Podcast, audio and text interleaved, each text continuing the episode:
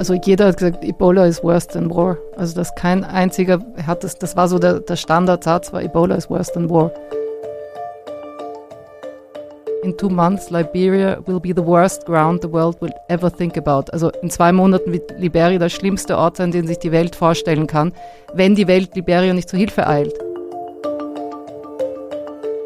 Also das war einer dieser Momente, ich kann mich daran sehr gut erinnern. Wir sind dann da halt rausgekommen und ähm, es war ein wunderschöner warmer Abend. Es war dunkel, im, irgendwo in der Ferne irgendwie zuckten die Blitze und wir hatten um uns rum die, äh, die, die Glühwürmchen. Mir ist in dem Augenblick so klar geworden, dass, dass jemand wie Emanuel halt da wirklich versucht, was er kann und wir hatten diese zehn Stunden darauf verwendet, einen einzigen Kontakt zu finden. Und du weißt, jeder, jeder Ebola-Kranke, jede, jeder Kranke, den du da findest, der hat vielleicht zehn Kontakte, 20, wenn du Pech hast, sind es 30, 40, 50. Ebola greift das soziale Immunsystem an und es wird eben viel dort über körperliche Nähe ausgedrückt. Und auf einmal musste man eben Abstand voneinander halten und dadurch sind auch die Abstände zwischen den Menschen dann entstanden. Herzlich willkommen zu Pandemia, unserem Podcast, in dem wir über die Welt, die Viren und uns, die Menschheit, sprechen wollen. Wir möchten hier im wöchentlichen Takt darüber sprechen, welche Herausforderungen die Corona-Pandemie an die Gesellschaft verschiedener Länder stellt und versuchen daraus Erkenntnisse abzuleiten, die uns irgendwie in unserer aktuellen Situation weiterbringen. Ich bin Nikolaus Seemack, aber ich bin natürlich nicht alleine. Mit mir sind meine KollegInnen. Das ist einmal Laura Salm-Reiferscheid, Global Health und Gesellschaftsjournalistin. Hi Laura. Hallo Nikolaus. Und Kai Kupferschmidt, Molekularbiomediziner, Buchautor und Wissenschaftsjournalist, unter anderem für Science und außerdem Riff-Reporter. Hallo Kai. Hallo Nikolaus. Und weil ich gerade Riff Reporter sagte, 4000 Hertz präsentiert diesen Podcast in Kooperation mit der Journalismusgenossenschaft Riff Reporter. Man findet uns also sowohl unter pandemia.4000herz.de als auch unter riffreporter.de. Abonnieren kann man den Podcast außerdem auf allen Plattformen, wie zum Beispiel Spotify, Deezer, allen freien Podcast-Apps natürlich und auch bei Apple Podcasts, wo ihr uns übrigens mit einem Klick Sternebewertungen geben könnt. Die helfen uns sehr dabei, mehr Hörerinnen und Hörer zu erreichen, also schaut doch da mal vorbei.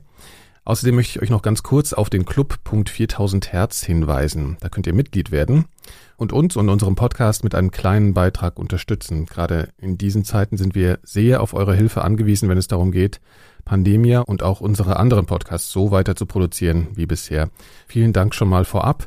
Für uns ist das ja auch irgendwie eine Art Abgleich untereinander, also so eine Art regelmäßiger, reflektierender Kontakt, der zumindest mir auch gerade irgendwie ein bisschen Hals um Alltag und irgendwie Struktur gibt.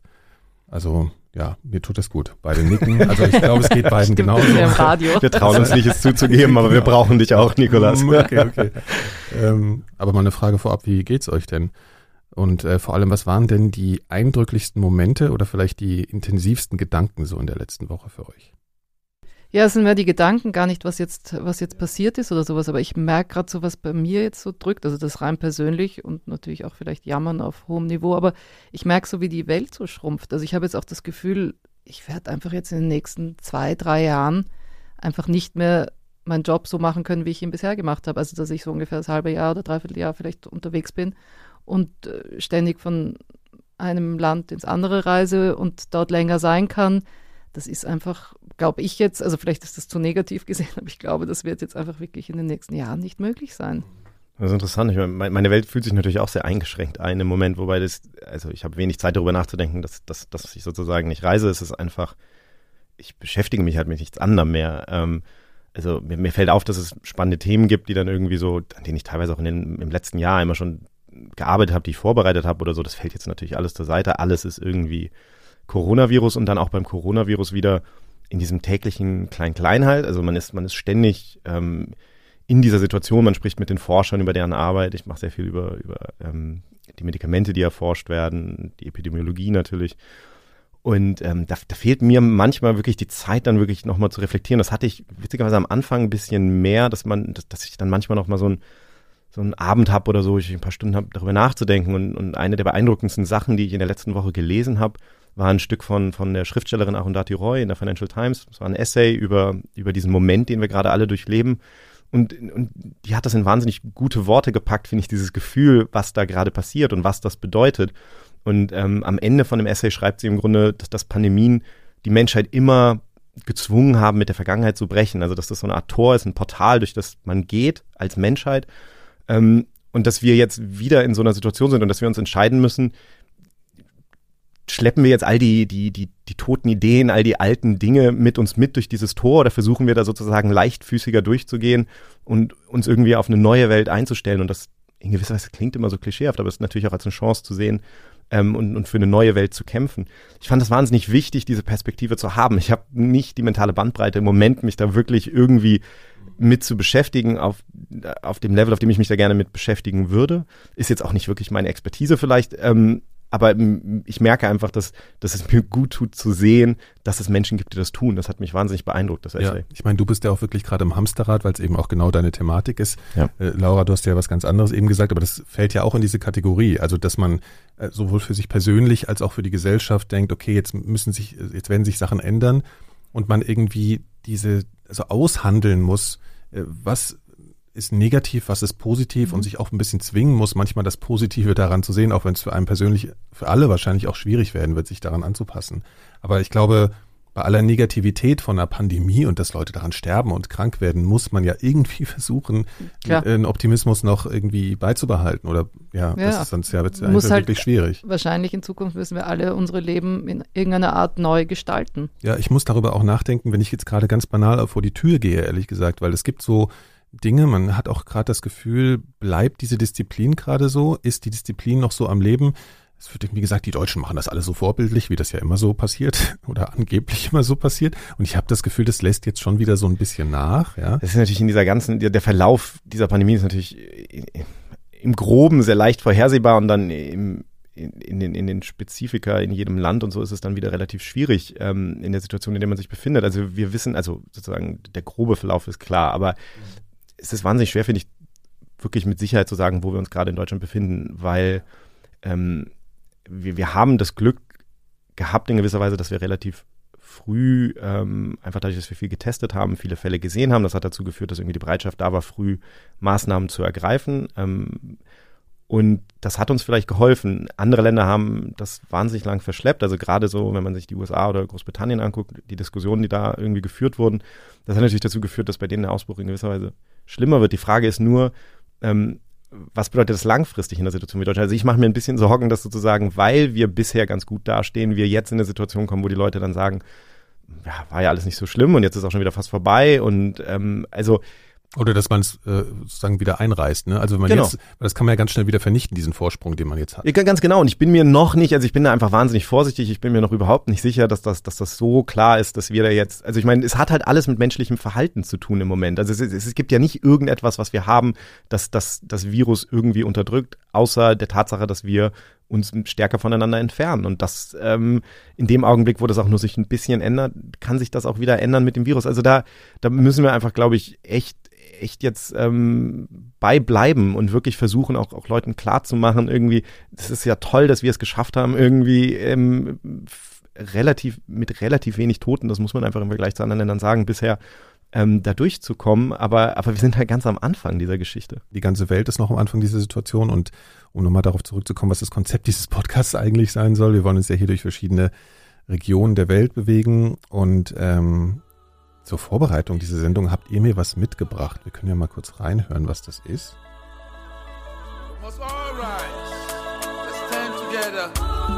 Walk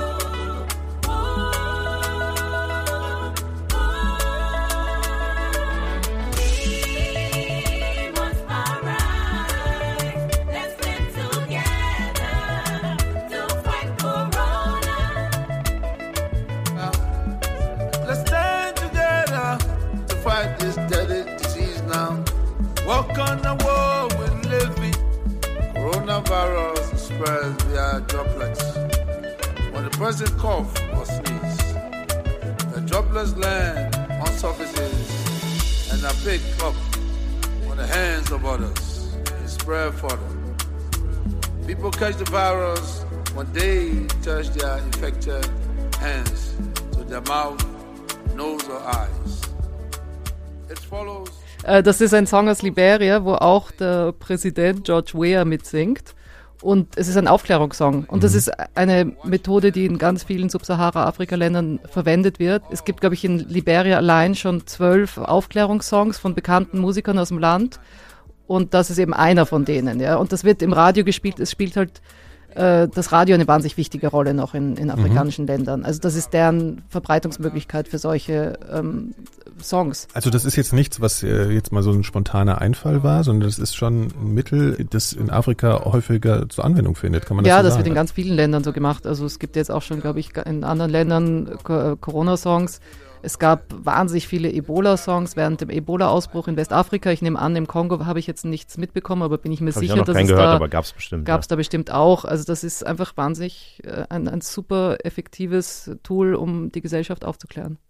Interessant, ja, weil ich hätte ja erst gedacht, dass es vielleicht sowas ist wie so ein Stimmungsaufheller sein soll. Nee, es ist ein Aufklärungstool. Das kann man sich ja also schwer vorstellen, Ja, aber wie ich kann jetzt mir vorstellen, Angela Merkel dass das- hingeht und ja. irgendwie einen Song singt. Das ist ja etwas, was mir. Ja, aber es hat dieses kann. Vereinende, also es ist, ich kann mir vorstellen, Mhm. dass das auch, äh, auch ein Stimmungsaufheller Ja, ist im okay. Sinne von, okay, es sind schl schlimme Zeiten, aber komm, wir packen das an, wir schaffen das, ja. Also so eine Art Merkel-Spruch. Mhm. Ja, als Laura mir den Song geschickt hat, also es war schon interessant, also es, es macht natürlich diese, diese, diese beiden Gefühle, ne? Ich meine, einerseits machen wir uns alle gerade sehr, sehr viel Sorgen darüber, wie, wie, wie die Coronavirus-Pandemie äh, irgendwie den Kontinent Afrika ähm, betreffen wird, wie, sich- wie sich das, wie das da aussehen wird. Ja. Ähm, andererseits erinnert es einen natürlich auch an irgendwie all die schönen Erinnerungen, die man irgendwie hat und, und, und, und an all das Positive, die, die Art, wie die Gemeinden da irgendwie reagieren auf diese Sachen.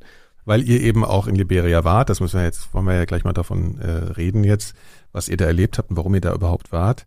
Ähm, Nochmal so vorab, unter der Perspektive, die wir in der ersten Folge schon besprochen haben, dass wir diese Pandemie nur gemeinsam lösen können. Warum ist Afrika jetzt so wichtig? Ja, also es, ja, es geht ja nicht nur darum, dass, dass, dass wir das nur gemeinsam lösen können. Also ich meine, das ist sozusagen, das gilt natürlich für, für jedes Land auf der Welt im Moment, dass es sozusagen wichtig ist. Jedes Land muss irgendwie ähm, mit diesem Virus jetzt ähm, klarkommen und es bekämpfen. Ähm, Afrika ist in einer speziellen Situation. Jetzt muss man, glaube ich, einmal dazu sagen, ähm, über Afrika als Kontinent zu reden, ist natürlich immer schwierig. Ähm, klar. aber bei dieser Pandemie, wir reden ja auch teilweise über, über Europa dann und, ähm, und Amerika. Und wir haben ja auch gesehen, ich meine, wir hatten den Ausbruch in China, dann hatten wir ihn in, in Europa. Ähm, Im Moment ist, sind die USA am stärksten betroffen. Aber ähm, Afrika hat natürlich so ein paar Faktoren, die, die auch teilweise schwer einzuschätzen waren. Also das eine ist, dass einfach ähm, da eine wahnsinnig geringe Kapazität herrscht, ähm, mit sowas klarzukommen. Am Anfang des Ausbruchs, nur mal als Beispiel, gab es zwei Labore, die, die auf das Virus testen konnten. Das ist inzwischen, also da gab es dann Schulungen und so weiter, das hat sich ein bisschen geändert. Inzwischen können da zwei oder drei Dutzend Labore das testen. Aber ähm, das heißt schon so, das, was wir so als Voraussetzung in Europa erstmal haben, ne, so dass man irgendwie dieses Virus überhaupt nachweisen kann, das, das alleine ist erstmal per se nicht gegeben. Und dann kommt natürlich dazu, ähm, die Bevölkerung dort einerseits ist sehr jung, also ähm, der afrikanische Kontinent insgesamt hat ein Medianalter von, von unter 20 Jahren. Wir haben in Deutschland ein Median von knapp 46 Jahren. Das heißt, es ist Das ist ein beträchtlicher Unterschied. ja, also es ist Mhm. viel, viel jünger und da wir wissen, dass das Virus natürlich vor allen Dingen, dass vor allen Dingen ältere Menschen schwer erkranken an dem Virus, ähm, das ist so, so eine Sache, die vielleicht ein bisschen Hoffnung macht, ne, Mhm. dass, dass, dass das in Afrika nicht so schlimm wird. Andererseits haben wir die Situation, ähm, wir haben weltweit 38 Millionen Menschen, die mit HIV leben, davon leben zwei Drittel im südlichen Afrika, also Afrika südlich der Sahara. Ähm, wir haben Mangelernährung, wir haben ähm, viele Flüchtlinge, die dort leben, ähm, mehr als auf jedem anderen Kontinent. Und äh, einfach, was, was wir immer so ähm, vulnerable populations nennen, also, also gef besonders ähm, Gefährdete. gefährdete Menschen, also und, und das ist sozusagen die große Sorge ist, dass das jetzt, ähm, dass sozusagen ein, ein Kontinent, der, der weniger Kapazität hat, darauf zu reagieren, jetzt von dieser Sache überrollt wird und in einer Situation, wo der Rest der Welt sehr stark damit beschäftigt ist, selbst Mhm. das zu machen, also selbst dass darauf das halt, zu reagieren. Das, das ist halt wirklich aus der Balance gerät auch in, in verschiedenen Ebenen. Ne? Also dass es einfach sehr schnell äh, instabil wird an, in vielen Ländern gleichzeitig. Dadurch. Das kommt dazu, genau. Ich glaube, also man, man darf auch nicht vergessen, dass, dass, dass die eine Sache ist, wer jetzt, also wie, wie schlimm jetzt die Corona-Pandemie wird im, im Sinne von, wie viele Menschen sterben an dem Coronavirus, aber es gibt natürlich wahnsinnig viele sekundäre Effekte, die dann dazukommen. Ähm, das Gesundheitssystem in, in vielen Ländern ist von vornherein sehr fragil. Also Liberia, worüber wir heute reden wollen, ist besonders fragil.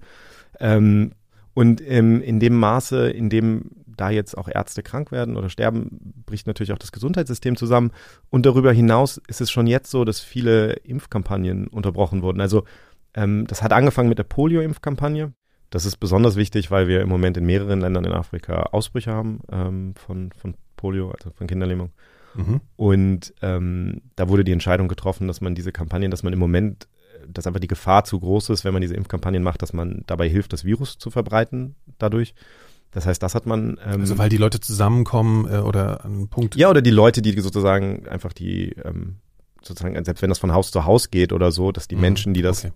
ähm, die, ja. die, die, dann impfen, dann auch das Virus im schlimmsten Fall irgendwie verbreiten. Mhm. Ähm, und das ist natürlich schon alleine irgendwie dramatisch, aber dazu kommt, dass jetzt zahlreiche andere Impfkampagnen auch unterbrochen worden sind, ähm, auch Routineimpfungen, ähm, Masern, ähm, all die, all die Standardimpfungen, die normalerweise gemacht werden. Und Masern ist halt ein besonders äh, krasses Beispiel, einfach weil wir wissen, Masern ist halt mit das infektiöseste Virus, was wir kennen. Also es ist ähm, auch deswegen das erste, was zurückkommt normalerweise, wenn die, wenn die Impfraten sinken. Ich glaube, es ist ja so, war das nicht so, dass ähm, also Corona sich irgendwie im Durchschnitt drei Leute anstecken und bei Masern 15 oder irgendwie so. Genau, sowas? das ist ja. so eine grobe, man, ja. genau. Also um es da mal eine Idee zu bekommen. Ganz, ganz ja. andere Hausnummer. Mhm. Okay. Genau, und das, das, das ist jetzt natürlich ein riesiges Problem. Und Masern, ganz Entschuldigung, ja. aber und Masern hat auch dort eine hohe Sterblichkeit. Ne? Also weil man immer tendiert, weil das gilt so als Kinderkrankheit, also man muss immer wieder betonen, was das für eine ernste Krankheit ist, Masern. Genau, die Masern haben diesen zusätzlichen Effekt, dass das Virus das Immunsystem über Monate danach schwächen kann. Also jetzt jenseits davon, dass man an den Masern sterben kann, ähm, sterben dann viele, gerade Kinder, dann an anderen Infektionen, die nachher kommen, weil das Immunsystem geschwächt ist. Man geht davon aus, dass in vielen Teilen von Afrika die Sterblichkeit ähm, bei drei bis sechs Prozent liegen kann. Also höher als, mhm. als für das Coronavirus, soweit wir das wissen. Und da gibt es Beispiele. Also wir haben im Moment einen Ebola-Ausbruch in der Demokratischen Republik Kongo. Wenn alles klappt, dann sollte der diesen Sonntag äh, für beendet erklärt werden von der WHO. Mhm. Aber während dieses Ebola-Ausbruchs kam es dann auch zu einem Masernausbruch, einfach durch diese sekundären Effekte, dass da das Gesundheitssystem dann unterbrochen ist und so. Ähm, und da sind zweieinhalb Mal so viele Menschen ähm, gestorben an den Masern wie an Ebola. Und ich habe mit Seth Burke. ja, Entschuldigung, aber das sind ja immer genau diese Effekte, die man dann, wenn man nur die reinen Zahlen bezüglich Corona äh, liest oder wahrnimmt, die man dann schnell vergisst, diese ganzen Sekundäreffekte, die da entstehen. Ne? Genau, und, ja. und das ist sowas, ich habe mit Seth Berkeley länger gesprochen diese Woche, der ähm, Chef von, von Gavi, der Impfallianz, ähm, die, die quasi diese ganzen Impfkampagnen ähm, auf der ganzen Welt im Grunde genommen leiten. Und er sagt halt auch, das ist, das ist wieder so ein Dilemma und das ist etwas, was, was wir bei diesem Virus immer wieder sehen, dass man einfach in Situationen kommt, wo es keine gute Lösung gibt. Das ist beides. Mhm. Also ich meine, es ist eine absolute Katastrophe, diese Impfkampagnen zu unterbrechen. Ja. Daran werden Menschen sterben, das ist komplett klar. Es werden Viren wiederkommen. Auf der anderen Seite ist es im Moment halt ja. die Alternative auch nicht. Also ich meine, die wollen das alle zwei Wochen sozusagen nochmal ähm, noch beraten und schauen, wie sich die Situation entwickelt und ob man mhm. das dann doch macht. Aber im Moment, es gibt einfach keine gute Lösung. Und ähm, das ist halt in, in, in Ländern wie Liberia, ähm, die besonders äh, empfindlich getroffen werden, dann ist das halt einfach ganz schlimm. Und das ist natürlich ähm, gerade der Weltgesundheitsorganisation von Anfang klar gewesen. Also ich meine, ich, ich höre ja im Moment, im Moment ist alle zwei Tage eine Pressekonferenz der WHO. Am Anfang war das jeden Tag. Das heißt, ich höre seit Januar im Grunde genommen ständig diesen WHO-Pressekonferenzen zu. Und da wurde immer und immer wieder erwähnt, was die größte Sorge mit dem Coronavirus ist, was passiert in Ländern, die, also Low- and Middle-Income-Countries, Länder, die quasi weniger Kapazität haben, darauf zu reagieren. Und äh, Mike Ryan, der Notfallchef der WHO, der ist auch schon mehrfach gefragt worden ähm, zur WHO. Und ich habe mal einen Ton hier mitgebracht, einfach nur mal als Beispiel, um klarzumachen, das ist, das ist etwas, was da immer wieder diskutiert wird bei der WHO. The challenges are great. There are many large countries in Africa with, with high populations. Africa has become an urban continent over the last 20 years. More than 50% of people in Africa live in cities. So the challenges are great. Uh, we have seen what can happen when uh, infectious diseases can spread very, very quickly in those situations. So there's a huge need to protect populations from infection. There are highly vulnerable populations in many countries. There are large numbers of refugees, which are very kindly hosted by many countries. In fact, Africa has the highest burden of uh, refugees in the world. There are large numbers of vulnerable patients who have uh, HIV or living with HIV and, and many other uh, challenges. Soweit also Mike Ryan zur allgemeinen Einschätzung bezüglich Afrika. Du hast vorhin das Stichwort Ebola gebracht. damit nochmal klar, wohin wir uns heute bewegen. Also wir wollen heute über Liberia sprechen und über einen Ebola-Ausbruch, der 2014, 2015 stattgefunden hat und mit dem ihr sehr nahen Kontakt hattet, wenn ich das mal sagen kann. Ihr wart nämlich vor Ort. Ähm, vielleicht könnt ihr einfach mal anfangen, äh, davon zu erzählen, wie sich das ergeben hat, dass ihr wirklich nach Liberia gegangen seid, um euch diesen Ausbruch anzusehen, wenn man das so sagen kann. Ja, ich war damals mit meinem damaligen Freund, der ist Karl Giersdorfer, der ist Dokumentarfilmer und Biologe. Der hatte gerade einen Film, eine Doku abgedreht über die Ursprünge von HIV. Und da hat er schon ganz viel zu tun gehabt mit, mit Wissenschaftlern, die auch eben Ebola, über Ebola geforscht haben. Also auch mit dem ähm, Jean-Jacques Moyembe aus der Demokratischen Republik Kongo. Der hat den ersten Ausbruch gemanagt, im Grunde 1976. Was heißt denn gemanagt? Der war, also der war tatsächlich einer der ersten ähm, Ärzte, die da vor Ort waren. Also er war ausgebildeter Virologe damals, ist dann ähm, in, in dieses Dorf, ähm, wo der erste Ausbruch war, also nahe diesem Fluss, der Ebola heißt, wonach das Virus dann benannt wurde. Der ist halt hingegangen und der hat zum Beispiel die ersten da wusste man noch gar nicht, was das ist. Und er hat die ersten Proben genommen von, ähm, von Toten, also Biopsien zum Beispiel, und hat die dann nach Kinshasa zurückgebracht. Ähm, und das hat dann dazu geführt, dass dieses Virus überhaupt ähm, entdeckt wurde. Genau. Und äh, daraufhin hat der Karl natürlich gesagt, okay, damit habe ich mich jetzt auch schon beschäftigt. Ich, ich fahre sofort äh, nach Liberia. Also das hat für ihn natürlich total Sinn gemacht im Anschluss an den HIV-Film um dort eben auch was zu drehen. Okay, du sagst jetzt, er wollte da natürlich sofort hin. Das ist ja beim Thema Ebola vielleicht ein bisschen was, worüber man erstmal eine Weile nachdenken ja, muss und vielleicht auch mit seinen Angehörigen und Freunden und so sprechen muss. Ja, ob man da so impulsiv einfach in so ein Gebiet fährt. Nein, natürlich hat er natürlich nicht gemacht und er ja. hat natürlich viel drüber nachgedacht. Und ja. ich habe dann eben gesagt, naja, ich, ich, ich glaube, es macht Sinn, vielleicht komme ich mit und, ähm, und kann dort Radiogeschichten machen oder was immer oder selber auch was machen. Und vor allem ihm dabei unterstützen. Also das ist in solchen Situationen ist es wahrscheinlich ganz angenehm, weil er macht normalerweise Kamera und Ton und alles selber und das ist natürlich sowieso schon stressig. Und dann noch in einer Situation, wo unter Umständen irgendwie man sich anstecken könnte. Und dann haben wir uns eben entschlossen, dass wir da zusammen hinfahren. Mhm. Und genau, und du hast ihn ja noch vorher kennengelernt, den Karl. Genau, das hatte sich einfach darüber ergeben, dass bei dem HIV-Film hatte, hatte Karl auch mit äh, einem Kollegen von mir bei Science gesprochen, John Cohn. Und damals war schon in Diskussion, also ich hatte auch, ähm, ich hatte schon über Ebola einiges geschrieben zu dem Zeitpunkt, über den Ausbruch auch und wollte eigentlich auch gerne ins Land fahren, ähm, aus mehreren Gründen, aber vor allen Dingen auch, um sozusagen, es war wahnsinnig schwer, Stimmen zu bekommen, weil ich einfach keine Kontakte hatte nach Liberia. Ich wollte natürlich gerne mit den Menschen in Liberia sprechen, den Ärzten, den Forschern, den, ähm, den, den betroffenen Menschen in den Communities und ähm, da war dann der Wille sozusagen von mir, da hinzufahren, aber es war nicht ganz klar, ob das, ob es wirklich sicher genug ist. Und ähm, John hatte dann Karl erzählt, dass ich das auch überlege und da wir beide in Berlin leben, sollten wir uns vielleicht mal zusammen darüber unterhalten. Und dann haben tatsächlich Karl und ich uns getroffen und haben so ein bisschen hin und her überlegt, ist das sicher, wie kriegen wir das hin? Und haben am Anfang sogar entschieden, dass es gerade nicht sicher genug ist. Also da ging gerade so eine Meldung von der WHO dann rum. Da waren die, da gab es keine freien Krankenhausbetten mehr in, in Monrovia, in der Hauptstadt von Liberia. Und äh, da waren schwerkranke Menschen, die sich ins Taxi gesetzt haben und quasi äh, durch die Stadt irrten auf der Suche nach einem, nach einem Krankenhausbett und es war uns einfach überhaupt nicht klar, wie wir verhindern konnten, also wie wir das sicher gestalten könnten. Ja. Weil ihr vielleicht auch mal Taxi fahren wollt und dann saß ja. vorher eine Ebola-Krankheit drin und dann. Genau, und dann haben wir einfach erstmal gesagt, okay, es ist jetzt vielleicht gerade, gerade zu gefährlich und dann war aber so ein Monat später, glaube ich, waren wir dann an einem Punkt, wo wir auch ein bisschen besser Gefühl hatten. Wir haben dann mit Kollegen bei den New York Times gesprochen, die gerade da waren und die gefragt so, welche Erfahrungen die gemacht haben, wie sie das sicher gestaltet haben. Und das hat uns dann irgendwann die Sicherheit gegeben, dass wir das einschätzen können und dass wir da hinfahren ja. können. Und, und, zu dem Zeitpunkt war auch in Monrovia, in der Hauptstadt von Liberia, einfach die, die Fälle schon etwas abgeflachter und die, der Ausbruch ist aufs Land übergegangen. Okay, also, also, ihr hattet irgendwann das Gefühl, jetzt kann man das machen ähm, und seid dann zusammen dahin geflogen. Ja, wir ähm, waren sogar im gleichen Flugzeug. Ja, genau. In Brüssel, Brüssel haben wir uns dann ich, ne? kennengelernt. Also genau. Also wir beide, der Kai und ich, haben uns dann in Brüssel kennengelernt. Und Brüssel muss man sagen, glaube ich, weil kaum noch jemand geflogen ist. Das war die einzige dahin, ne? Brussels Air, Airways ja. war die einzige Fluglinie, die geflogen ist. Genau, das war damals auch ein riesiges Thema. Das, das, ähm, also da wurde im Hintergrund viel Politik gemacht, auch auf EU-Ebene der Versuch irgendwie sicherzustellen, dass irgendeine Fluglinie weiter fliegt, weil natürlich auch Ärzte und Hilfsmittel ähm, dahin gelangen sollten. Aber andererseits auch die, die, die Fluglinien gesagt haben, so wir müssen unsere Mitarbeiter irgendwie, ähm, müssen sicher genau schützen, ja. müssen sicherstellen, dass die sich nicht infizieren. Und am Ende gab es dann irgendwie so einen Deal, wo wir, also das war im Grunde genommen so, dass wir nach Monrovia geflogen wurden von Brüssel aus und dann ähm, steht die Maschine da kurz und dann ist die Maschine aber quasi umgedreht und nach genau ja.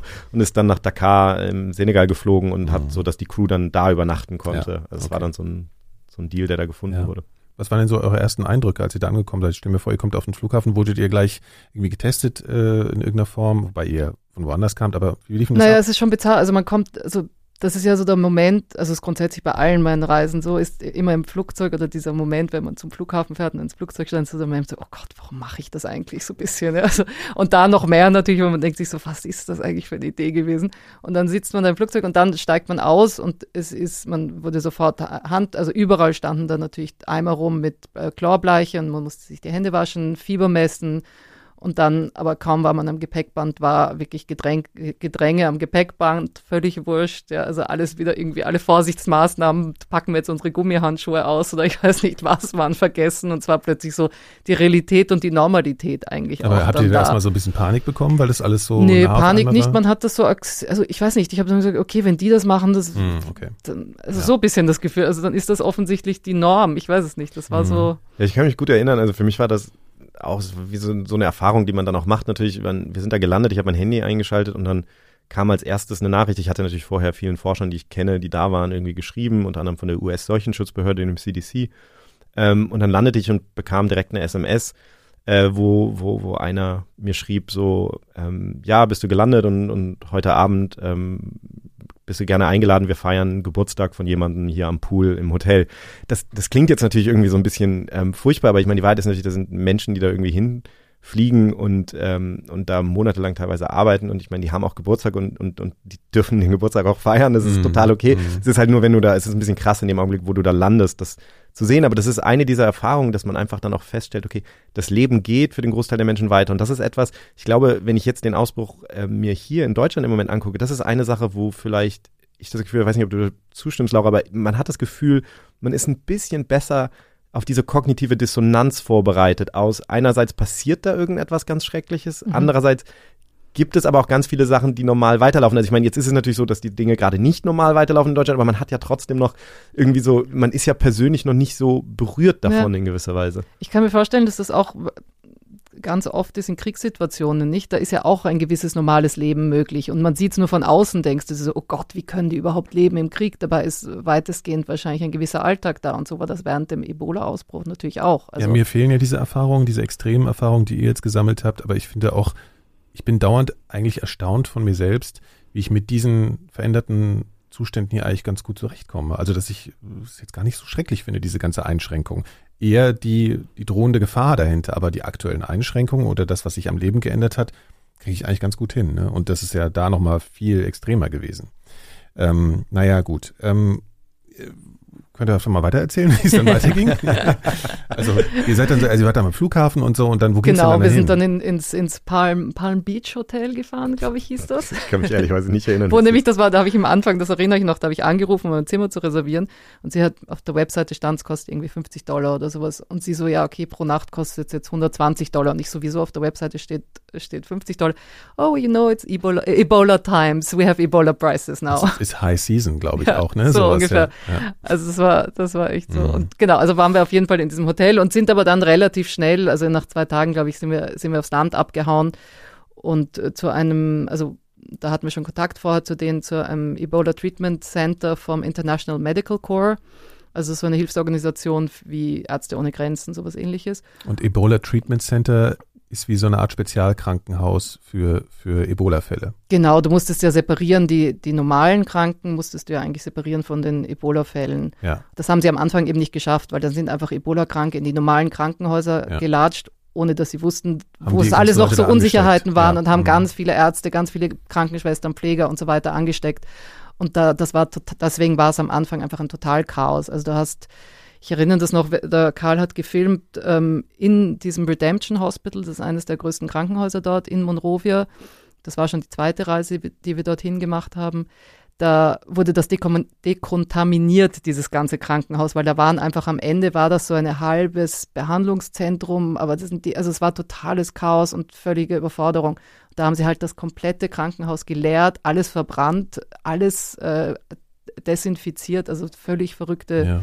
Aktionen. Und Na, was deswegen, notwendig war, um dann wieder an den Nullpunkt zu kommen und Genau. zu sagen, ab jetzt trennen wir ne, die Genau. Systeme. Ja. Aber es Also zeigt das- halt auch wieder, ja. wie, wie, wie fragil dann, also in dem Augenblick, wo, wo, wo zahlreiche Ärzte erkranken, da, da ist dann, also es gab eine Phase während dieses Ebola-Ausbruchs, wo es im Grunde genommen keine Orte mehr gab, wo Menschen irgendwie hingehen konnten für, für eine Geburt oder für einen Knochenbruch. Also einfach, weil, weil, weil entweder die Ärzte krank oder, oder, oder sogar tot waren oder halt die, aus Angst davor, sich anzustecken, weil es auch wenig Chancen gab, sich zu schützen, weil es einfach wenig, also am Anfang zumindest sehr wenig ähm, Personal Protective Equipment gab, also so, ähm, so äh, Ganzkörperschutz quasi Masken, Masken, Handschuhe ja. und so weiter.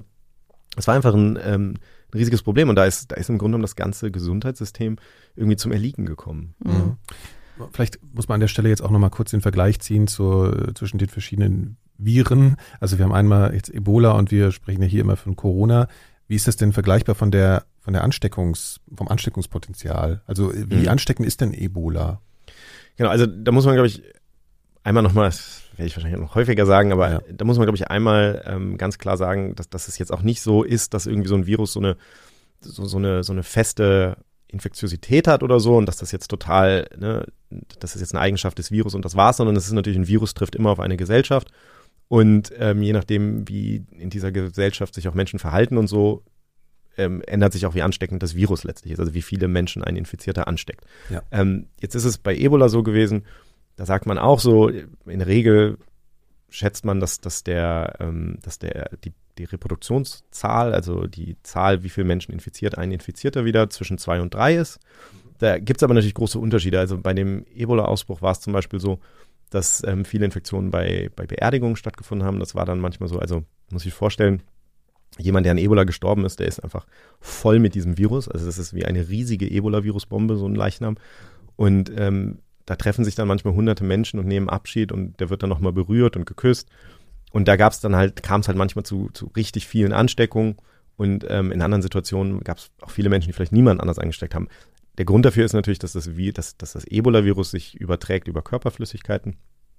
Und das ist halt ein riesiger Unterschied das Virus jetzt ist leichter übertragbar, also das Coronavirus ist leichter übertragbar und halt auch über eine andere Art von Kontakt einfach, weil es natürlich eher über Tröpfcheninfektionen geht. Also Aerosole, das, was man aushustet, das bleibt dann ein bisschen in der Luft stehen. Genau, Aerosole ist jetzt die, die große Frage. Das ist, äh, das ist, sagen wir mal, äh, Tröpfchen, also die auch über... Genau, also ich meine, wenn ich jemandem gegenüberstehe und mich 15 Minuten mit dem unterhalte oder so, dann bin ich in Hochrisikokontakt ja. ähm, wegen der Tröpfcheninfektion. Das ist jetzt rein theoretisch, wenn ich jemandem mit Ebola gegenüberstehen würde, würde man das nicht erwarten. Also da, da hat man einfach einen anderen, ähm, also dem müsste ich dann schon eher die Hand schütteln oder sowas. Ne? Und der Riesenunterschied war natürlich auch, du warst erst ansteckend mit Ebola, wenn du Symptome hattest. Genau, und das also. macht es natürlich viel leichter, ja, das so ein, ein großer Unterschied, Ausbruch in den Griff zu kriegen. Und trotzdem ja. muss man sagen, ich meine, der Ausbruch hat, wenn wir jetzt mal Liberia nehmen, in Liberia haben sich mehr als 10.000 Menschen angesteckt, es sind mehr als 4.000 gestorben. Ähm, Liberia hat eine Einwohnerzahl von ungefähr 4 Millionen Menschen. Das bedeutet, 4.000 Menschen ist einer in 1.000. Das muss man sich auch einfach mal überlegen. Das bedeutet in Deutschland, wären das jetzt zum Beispiel 80.000 Menschen, die sterben. Ähm, und zwar breit durch die Bevölkerung, jedes Alter, jede, also das, einfach nur, was Liberia damals erlebt hat, war, dass jeder Tausendste gestorben ist. gestorben ist in kurzer Zeit an einem Virus. Ähm, das heißt, das wird jetzt manchmal so, also ich glaube, diese Dimension, die mhm. vergisst man manchmal. Ja. Also und, und das bei einem Virus, von dem wir sagen, es ist eigentlich leicht einzudämmen. Also nicht leicht, aber man kann sozusagen, wenn man die Leute findet, die Symptome haben, kann man die isolieren, man kann deren Kontaktpersonen versuchen zu finden.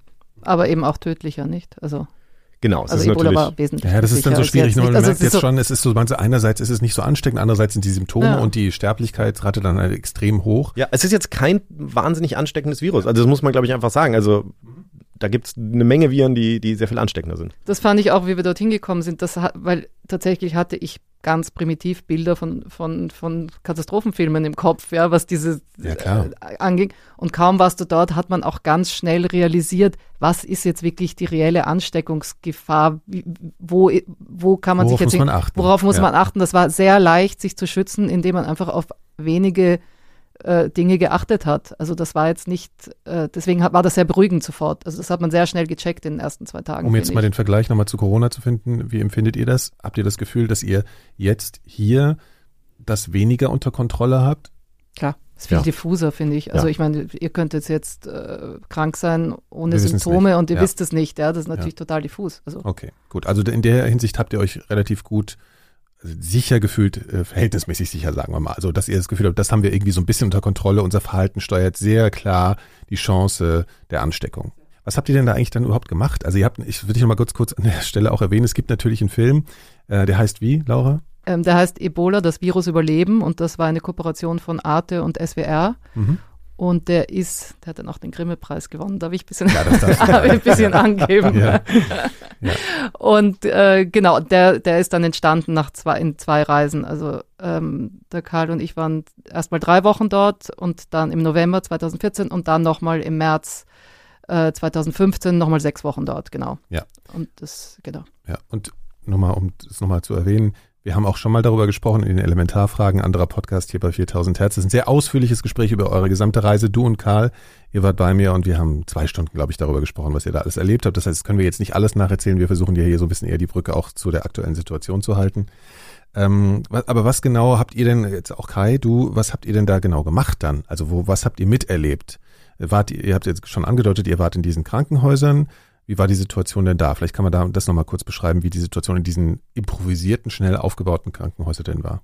Also wir haben uns angedockt an dieses, an diese Ebola Treatment Unit im Bezirk Bong. Das ist ein Bezirk eben drei, vier Stunden, also vier Stunden Fahrt, äh, also dieses Treatment Center war Von vier Stunden Fahrt von. Monrovia entfernt, sowas. Mhm.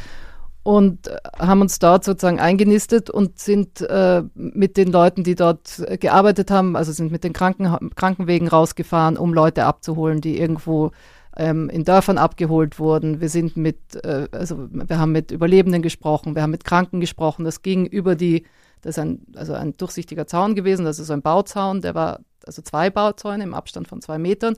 Das heißt, man konnte eigentlich mit den Kranken, denen es ein bisschen besser ging, konnte man sprechen.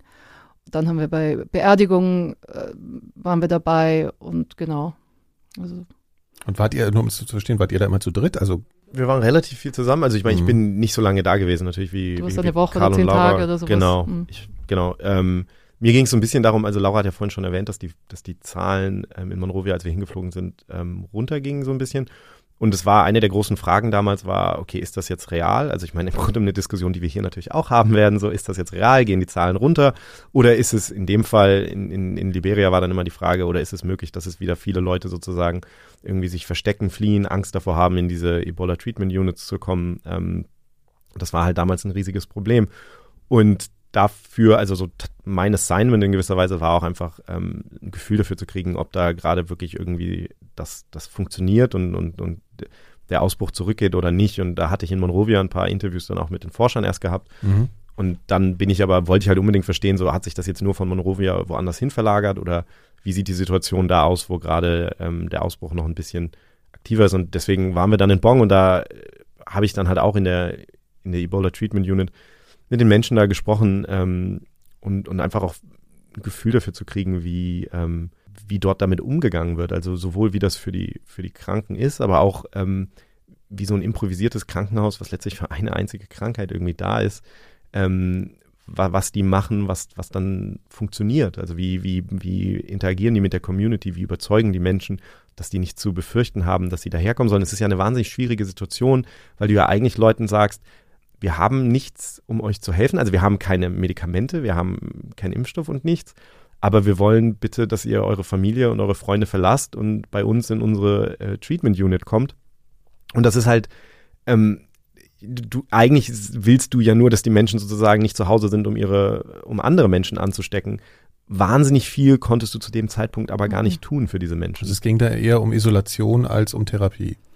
in gewiss, Eher. Nicht, Ja. nicht nur, ich meine, äh, aber es, es war sozusagen sehr, sehr begrenzt, was du tun kannst. Ich meine, die, Mhm. die Sterblichkeit war ungefähr 50 Prozent. Also war Flüssigkeitszufuhr, solche Genau. basalen Genau. Dinge wurden da eher getan, als dass man da jetzt wirklich hätte therapieren können. Und ein großer Anteil war eben, die Leute aus dem normalen Leben rauszuholen, damit sie nicht weiter Leute anstecken. Genau. Und ich glaube, ihr habt äh, dann auch ähm, an was teilgenommen oder zumindest das beobachtet, dann eben als Journalisten, was man ja Contact Tracing nennt. Das heißt eben genau diese Suche nach Kranken, um sie aus diesen Situationen oder aus Kontakten nur zu Kranken, um die dann aus den Situationen oder aus ihrem Lebensumfeld so ein bisschen versuchen rauszuholen, damit sich das nicht so massiv verbreitet. Wie hat das denn stattgefunden in Liberia? Genau, es- nur zur Einordnung, das ist natürlich eine der Sachen, über die wir jetzt auch viel diskutieren. Also ich meine, das eine ist, du willst Kranke finden und möglichst behandeln und, und isolieren. Ähm, und bei Kranken heißt das dann auch Isolation, nicht Quarantäne. Und dann versuchst du aber auch Kontaktpersonen zu finden, die sind im Idealfall noch nicht krank, aber einige von denen werden vielleicht krank und die müssen dann in Quarantäne. Also Quarantäne bedeutet eigentlich immer, du hast Personen, die noch nicht krank sind und wartest darauf sozusagen. Das wird sehr oft vermischt, diese ne, das diese ist ständig, das gerade wahnsinnig. So, ja. ja, ja, das ja. glaube ich. Ja. Genau, ähm, genau. Und aber da natürlich musst du irgendwie, um die Leute in Quarantäne ähm, in Quarantäne geben zu können, musst du sie natürlich erstmal finden. Und das ist nicht immer ganz ja, leicht in dem Kontext. Ja. Und dazu kommt ja auch, dass du sie eigentlich auch dann jeden Tag monitoren musst. Also du musst dann jeden Tag Fieber messen morgens und abends, um zu schauen, ob sie Symptome entwickeln. Und das heißt, und die Leute, das war in der ländlichen Region dort, das heißt, die Leute wohnen ganz oft in Dörfern, wo einfach auch keine Straße dorthin führt und gar nichts. Also das heißt, es war viel praktischer, die Leute nicht in ihrem Haus zu isolieren, sondern wirklich dann mitzunehmen aus ihren Dörfern und zu sagen, okay, wir bringen euch unter in einem, in dem Fall war das in dem Bezirk, war das ein Stadion. Da haben sie Zelte aufgestellt und haben die Leute da untergebracht für 21 Tage, um die jeden Tag dann tatsächlich auch monitoren zu können. Ja, also nur um das mal, also das muss man sich auch mal vorstellen, das ist jetzt, klingt jetzt alles so trocken und man erzählt das so, das war in einem Stadion und so für die Menschen hat das natürlich eine absolute, war das natürlich katastrophal. Ne? Das klingt Krass, ja, nach, Eine, nach apokalyptischen Zuständen. Also wenn du überlegst, du musst irgendwie auf einer Liege im Stadion hier auf einmal liegen und dich da monitoren lassen und bist isoliert von deinen von deiner Familie und bist generell vielleicht auch ein bisschen schlechter aufgeklärt oder hast auch weniger Vertrauen in den Staat, dass da hier das Richtige mit dir passiert. Also das sind ja wirklich sehr, sehr belastende Zustände, die da geherrscht haben. Ja, es sind auch oft Leute abgehauen wieder aus der Isolation. Also da gab es immer schon so chaotische Zustände und man muss einfach grundsätzlich, um das mal äh, in Perspektive dort zu setzen, ähm, weil ich das oft von Deutschland gehört habe, oder von nicht von Deutschland, sondern vom Westen gehört habe, dass die, warum die Leute dort nicht irgendwie ihr Verhalten ändern, es sei doch so einfach und so weiter. Aber man muss überlegen, die haben, die hatten einfach zwei wirklich harte Bürgerkriege von 1989 bis 2003. Dann war schon das komplette Gesundheitssystem kaputt. Der Staat war, dem Staat war eigentlich nicht zu vertrauen. Das heißt, die Leute konnten sich einfach nicht also wenn dir der Staat irgendwas sagt, dann vertraust du dem natürlich nicht. Du vertraust eben nur deiner eigenen Familie und deinem Dor deiner Dorfgemeinschaft. Ja? Also ja. Der, der, Rest ist, ist, also natürlich misstraust du dann allem, was von oben ja. kommt. Ja? Und das ist ja Impuls, klar. Genau, und was, wie ich das verstehe, ist der, der Impuls, der daraus entsteht, also so die Nähe zu seinen nahen Menschen zu suchen, das ist natürlich dann auch wieder genau das Problem, was dann entsteht, weil genau ja, das ist dann die Chance für den, ja. für das Virus. Genau, das ist ja auch was, was, was Laura und ich beide, glaube ich, häufig dann da gehört haben, dass die Leute, ich meine, die Leute haben natürlich viel auch über den Bürgerkrieg gesprochen, aber dass sie gesagt haben, das hier ist schlimmer als der Bürgerkrieg weil wir im Bürgerkrieg in gewisser Weise hatten wir zumindest diese engen menschlichen Beziehungen. Das war das, worauf man sich verlassen konnte. Es war halt genau das, das Sicherheitsnetz in gewisser Weise, was wir noch hatten. Und jetzt war mit Ebola wurde das halt ins Gegenteil verkehrt. Jetzt waren plötzlich die Menschen, die dir am nächsten waren, waren die, die die Gefahr waren. Und, ähm, und, und, und, und du solltest rausgenommen werden in dieser Krisensituation aus diesem Kontext und, und isoliert werden und so. Und das, das war etwas, also das haben wir, glaube ich, das haben viele Leute uns gesagt damals. Jeder, so. also jeder ja. hat gesagt, Ebola is worse than war. Also das kein einziger hat das, das war so der, der Standardsatz, war Ebola is worse than war. Mhm. Also das und war dann, schon, da spielt natürlich schon nochmal, weil ich wollte jetzt gerade impulshaft sagen, dass das ja vergleichbar ist mit unseren Gedanken zum Social Distancing, was wir hier jetzt gerade machen, dass ich es auch als schwer empfinde, genau gerade jetzt in so einer angespannten Situation die Freunde nicht sehen zu können. Mhm. Aber es ist natürlich nochmal verschärfter, weil einfach die Tödlichkeit von Ebola so viel größer war. Das heißt, diese potenzielle Gefahr, die man füreinander war, mhm. hat sich nochmal dramatischer angefühlt, kann man das so sagen? Das, das, stimmt, aber es ist vor allen Dingen natürlich auch, wenn wir über Social Distancing reden, ähm, natürlich ist es auch in dem Kontext, viel schwieriger. Ich meine, Social Distancing bedeutet bei mir, ich sitze in einer schönen Wohnung, ich habe irgendwie Netflix ja, klar, und ich kann irgendwie zum Supermarkt ja, ja, gehen. Ne? Und dieser Gedanke, wenn du komplett angewiesen bist auf die Menschen für, für alles, für deine Lebensmittel, mhm. für dann sozusagen ähm, zu sagen, so dass da müssen wir dich jetzt rausnehmen, ist natürlich, es geht im Grunde genommen kaum. Ja weiß jetzt nicht, ob das passend ist, aber ich habe hier ein äh, Zitat auch von der Psychologin, so eine deutsche Psychologin, die seit äh, zig Jahren in, in Liberia lebt und die sich auch damals, also da auch mitgearbeitet hat bei diesem Ebola Treatment Unit. Ähm, die hat eben was gesagt, die hat halt gesagt, Ebola greift das soziale Immunsystem an und es wird eben viel dort über körperliche Nähe ausgedrückt. Und auf einmal musste man eben Abstand voneinander halten und dadurch sind auch die Abstände, die Psycholo also die Abstände zwischen den Menschen dann entstanden danach. Also das hat wirklich mhm. das Gleichgewicht in manchen Dörfern einfach auseinander, wirklich auseinandergebracht, ja? ja. Das ist schon, also aus der Balance gebracht einfach. Weil es sozusagen die Leute gezwungen hat, sich anders zu verhalten, als es mhm. in ihrer Kultur üblich war. Ja. ja. Ähm, genau, ihr habt da auch jemanden kennengelernt, der ein Contact Tracer, also der sich äh, darum gekümmert hat, Kontaktpersonen und Kranke eben aufzufinden und in die ETUs zu holen. Wer war das denn, Laura? Das war der Emmanuel Doué, der war für, ist zuständig für, für den Bezirk Bong, war ein Surveillance Officer, also der ist genau zuständig für jegliche ähm, ansteckende Krankheiten, um da eben Kontakte ähm, zu suchen. Also es gibt ja nicht nur, es gab ja nicht nur Ebola dort, sondern es gibt, es ist endemisch, Lassa-Fieber ist dort endemisch. Ja. Also das heißt, wenn ist so ein Gesundheitsbeauftragter in Bezug Genau, auf ansteckende Krankheiten Gesundheitsbeauftragter, in genau. diesem Gebiet. Okay. Mhm. Genau, und mit dem haben wir ein, ein, so, sozusagen einen Contact Tracing Trip gemacht. Also es ging darum, dass man die, eine Frau gesucht hat, die aus einer kleinen Gesundheitsstation in wirklich in einer ziemlich abgelegenen Gegend ähm, abgehauen ist. Die hatte Kontakt zu einem Kranken und die ist da abgehauen und in ihr Dorf zurückgegangen. Ja. Und dann sind wir in diese Gesundheitsstation gefahren mit einem ganzen Tross von äh, Leuten von Ärzte ohne Grenzen und noch äh, eben verschiedene Gesundheitsbeauftragte da aus der, aus der Gegend und so weiter. Und sind in diese Station und da hat uns die, da hat uns dort die, eine Krankenschwester dort gezeigt, okay, hat so auf ein handgemaltes Blatt Papier gezeigt, wo kleine Hütchen aufgezeichnet waren. Also es war wirklich wie so eine Kinderzeichnung. Und das waren die ganzen Wege, haben dann zu den Hütten geführt, also totales Chaos eigentlich, aber es war so eine Art Plan. Und neben jeder Hütte stand, das war, jede Hütte stand für ein Dorf und da stand daneben, wie viele Leute in diesem Dorf wohnen, also 50 oder 60 oder ich weiß nicht was. Und das war sozusagen das Einzugsgebiet für diese Klinik, also für diese lokale Klinik. Und da haben sie gezeigt, okay, da müssen wir hin, auf eine von diesen Hütten. Dann hat uns einer dort, äh, dorthin geführt, der kannte den Weg auch von der Gesundheitsstation und hat gesagt, okay, da gehen wir jetzt hin.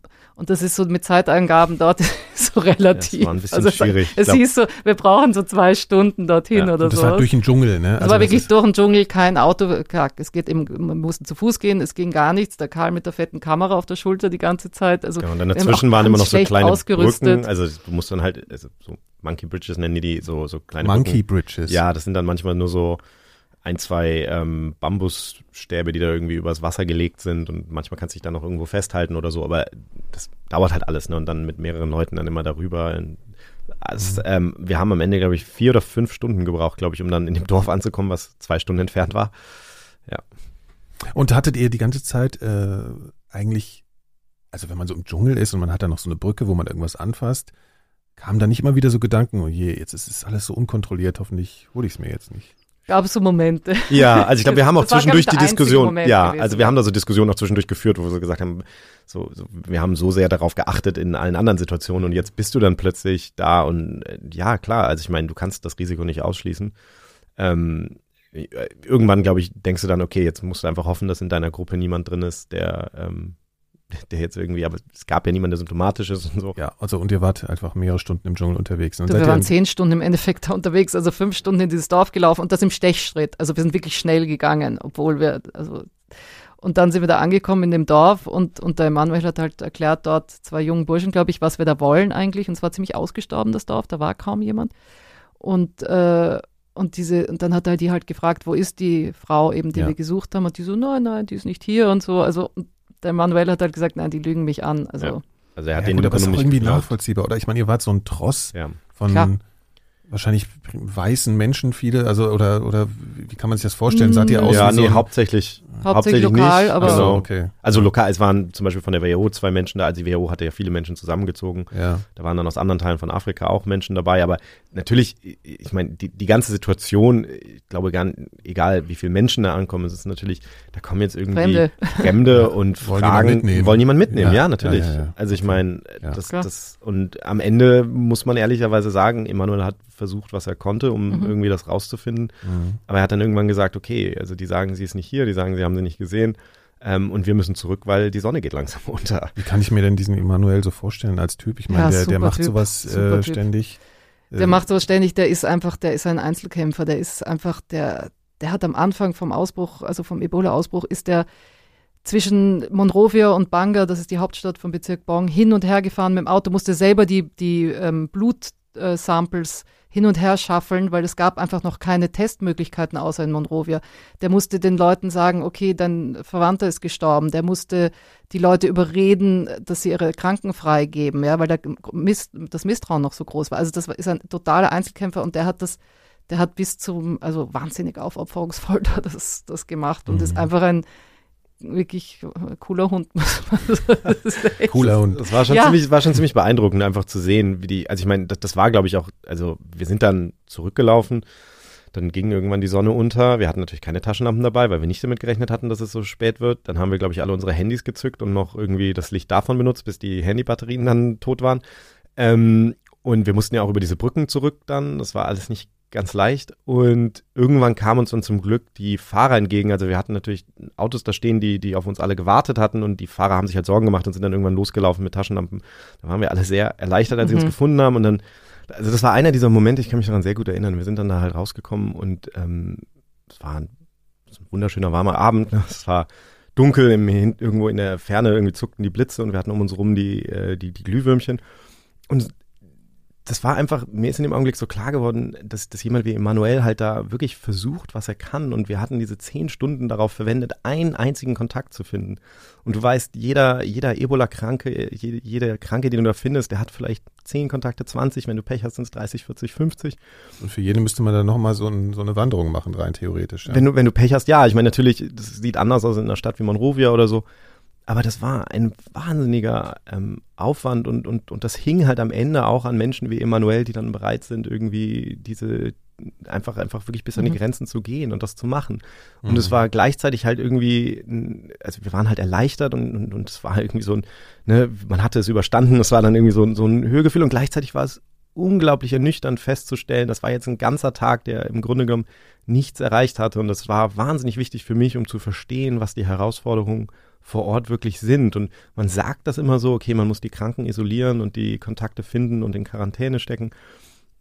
Die Realität vor Ort, je nachdem, wo du bist, ist das wahnsinnig schwierig. Ja. Und ich merke auch, also ich merke das euch beiden immer an, wenn ihr von damals erzählt, ihr seid immer wahnsinnig emotional und zwar in so einer so eine Hin- und Hergerissenheit, wie du sie jetzt auch beschrieben hast. Ne? Also einerseits diese, diese Leute kennengelernt zu haben, diese Menschen kennengelernt zu haben, die sich so einsetzen, das äh, erzeugt ja emotionale Bindung, natürlich diese, diese Landschaft, diese Atmosphäre und gleichzeitig die Dramatik. Das hat ja, das ist irgendwie so eine Diskrepanz, die man schwer richtig verstehen kann, wenn man das nicht miterlebt hat. Das ist immer so, wenn ich euch erlebe, äh, wenn ihr darüber redet, das ist dieses, diese, ihr lacht bei den äh, und im nächsten Moment äh, ist euch zum Heulen zumute. Mhm. Ne? So, das ist so eine ganz äh, faszinierende Aber Mischung. Das fand ich auch so, das ganze, die ganze Zeit dort war auch so ein man hatte so das Gefühl, auch selbst wir nur als Journalisten und Beobachter, man war so Teil von was ganz Besonderem. Also ich weiß nicht, ob du das auch mhm. hattest, dieses Gefühl. Also es war so, so eine Ausnahmesituation und du hast wirklich dieses Gefühl gehabt, da kämpfen alle um das gleiche, also um das gleiche, für das gleiche Ziel einfach so. Und das lag auch da nah beieinander, ne? Also auch da haben ja Menschen gelacht und Freude gehabt und man hat sich unterhalten und, und, und, schöne Erinnerungen aufgebaut und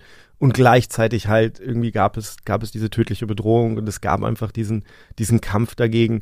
Ähm, das, das war schon, also das hat schon, ich glaube, ich habe das bis heute nie so hundertprozentig irgendwie so verarbeitet, weil, weil, weil das vielleicht auch nicht geht, weil das einfach, weil da zwei Dinge zusammenkommen. Das ist einfach wahnsinnig schwierig.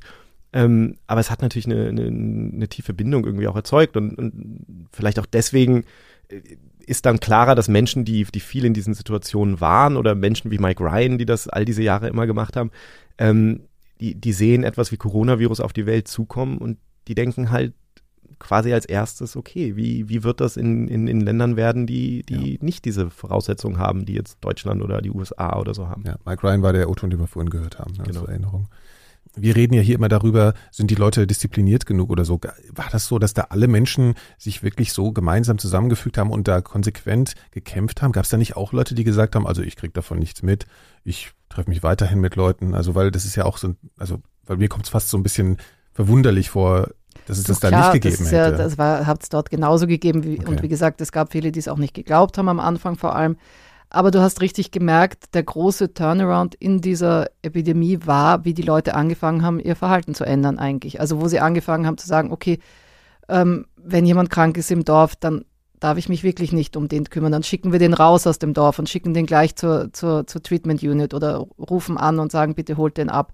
Oder wir machen die Begräbnisse anders. Ja, es gab dann, also es war ein riesen äh, das, also das kann man sich gar nicht vorstellen. Es wurden plötzlich Leichen verbrannt, ja. Also die Toten wurden verbrannt und das war einfach ein No-Go vorher, ja. Das totales Tabu. Ein dort. totales Tabu. Aber die Leute haben das akzeptiert, weil sie gesagt haben, okay, wenn das hilft, dann machen wir das. Also es gab einfach viele von diesen Verhaltensänderungen, die dann tatsächlich dazu geführt haben, dass, glaube ich, der, der Ausbruch unter Kontrolle gebracht unter Kontrolle wurde, ne? gebracht ja. wurde. Also man muss ja eben genau sagen, dass diese ganzen Anstrengungen dann, auch wenn sie noch so hoffnungslos erschienen, ähm, dazu geführt haben, dass Ebola mehr oder weniger unter Kontrolle gebracht wurde, zumindest diese Epidemie, und irgendwie besiegt wurde für den Moment. Das flackert natürlich immer wieder auf. Das ja, aber das sind ja verschiedene Ausbrüche. Ja. genau, klar. Aber so, das kann ja, ja theoretisch trotzdem nochmal vorkommen. Da können wir ja auch nochmal drüber reden. Woher, weil wir ja auch äh, darüber sprechen, und woher kommt denn sowas? Woher kommt und woher kam denn Ebola? Ähm, jetzt wird es dich wahrscheinlich nicht mehr überraschen, wenn ich jetzt Fledermäuse sage. Ach Gott, schon wieder Ähm, diese Fledermäuse. Nein, es war, ähm, also genau, also wir wissen es für den, für den Ausbruch in Westafrika nicht ganz genau. Also der, der, die ersten Fälle waren in Guinea und ähm, gab dann auch Anstrengungen, da genau rauszufinden. Man hat am Ende keine Fledermaus zum Beispiel gefunden, die, die irgendwie das Virus trägt. Okay. Aber wir wissen grundsätzlich, ähm, dass es vermutlich von Fledermäusen kommt. Das ist in einzelnen Fällen, man hat es auch in, in einer bestimmten Antilopenart nachgewiesen. Man weiß, dass, ähm, dass Menschenaffen sich damit infizieren können. Also grundsätzlich auch da wieder, es kommt irgendwie vom, vom Wildtier auf den Menschen. Mhm. Ist äh, bei Ebola die Gefahr auch so groß, dass sie mal, dass es mal so um sich greift, wie jetzt äh, Corona, dieser Coronavirus, mit dem wir es gerade zu tun haben? Ich glaube, das war damals, also ich fand das ganz interessant. Das war damals natürlich so die, ich glaube, die Art, wie in Deutschland berichtet wurde über Ebola, war dann irgendwann doch, okay, das ist ähm, so, wie, wie groß ist die Gefahr, dass Ja. es jetzt irgendwie sich weiter ausbreitet und irgendwann auch in Deutschland. Also ich persönlich zumindest habe während dieses ganzen Ausbruchs nie das Gefühl Mhm. gehabt, dass es jetzt irgendwie in Deutschland zu einem Ausbruch kommen könnte. Also selbst wenn da irgendwie Fälle gekommen wären, das hätte man relativ schnell ähm, in den Griff bekommen, glaube Durch ich. die Isolierung, weil es Ja. leichter ist zu isolieren und Viel weil sich leichter, das ja. nicht so leicht Genau. ausbreitet und so. Ne? Dann Genau, weil- hier auch die- einfach- in der Uniklinik äh, die Leute dann isoliert und dann hätte man das relativ gut in den Genau. Griff gekriegt. Also Und es ist gesagt, einfach ja. nichts, was man, das ist jetzt Mhm. nichts, was sich irgendwie so auch unterschwellig irgendwie verbreitet und Genau. dann hast du plötzlich einen großen Ausbruch, sondern die Ja. Menschen sind schwer krank, das ist kaum zu übersehen. Ähm, das heißt, das, und, und ich fand es halt interessant, dass wir aber in den deutschen Medien, das ist vielleicht wichtig mal zu sagen, ähm, es wurde dann sehr stark so ähm, gespielt. Also es gab dann so Leute, die gesagt haben, naja, wir müssen, ähm, wir müssen sozusagen da vor Ort auch deswegen tätig werden, damit das Virus nicht zu uns kommt. Das war so ein Mhm. bisschen die medizinische Variante von wir verteidigen Deutschland jetzt am Hindukusch. Das, das Ja. ist letztlich die, so die, die Argumentation. Mhm. Ähm, das ist natürlich immer so ein bisschen eine Krücke. Also das Leute sagen das, weil sie glauben, dass das sozusagen es leichter erklärbar macht, warum wir uns darum kümmern sollten. Aber natürlich, finde ich, sollten wir einfach ehrlich sagen, es, es gibt viele Dinge, äh, die so ein Virusausbruch in Afrika verursachen kann, die auch für uns unangenehm werden könnten, keine Frage. Aber letztlich geht es natürlich einfach darum, diesen Menschen dort vor Ort zu helfen und diesen Ausbruch in den Griff zu kriegen, weil eine Infektionskrankheit irgendwo auf der Welt ist immer sozusagen etwas, wo wir alle gemeinsam gegen kämpfen sollten. Okay, Liberia war in dieser schrecklichen Situation und hat es durch Leute wie Emmanuel Dwey, von dem du erzählt hast, unter anderem geschafft, das zu bewältigen, diese ganze Situation. Ist denn Liberia jetzt heute besser vorbereitet auf Pandemien, Epidemien, Seuchen dieser Art als früher? Äh, Ich fürchte leider nicht. Also es gibt, ähm, der Karl Girsdorf und ich waren ja nochmal dort letztes Jahr und haben nochmal eine Art Reportage gedreht für über eben die Situation in dem Land vier Jahre nach dem Ebola-Ausbruch. Wie geht es den Leuten heute sozusagen?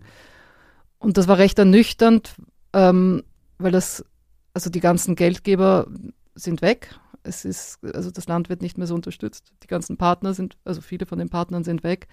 Aber man hätte ja denken können, dass sie jetzt vielleicht nachhaltige Strukturen geschaffen hätten, dass sie das medizinische System irgendwie reformiert hätten. Ist in der Hinsicht irgendwas passiert?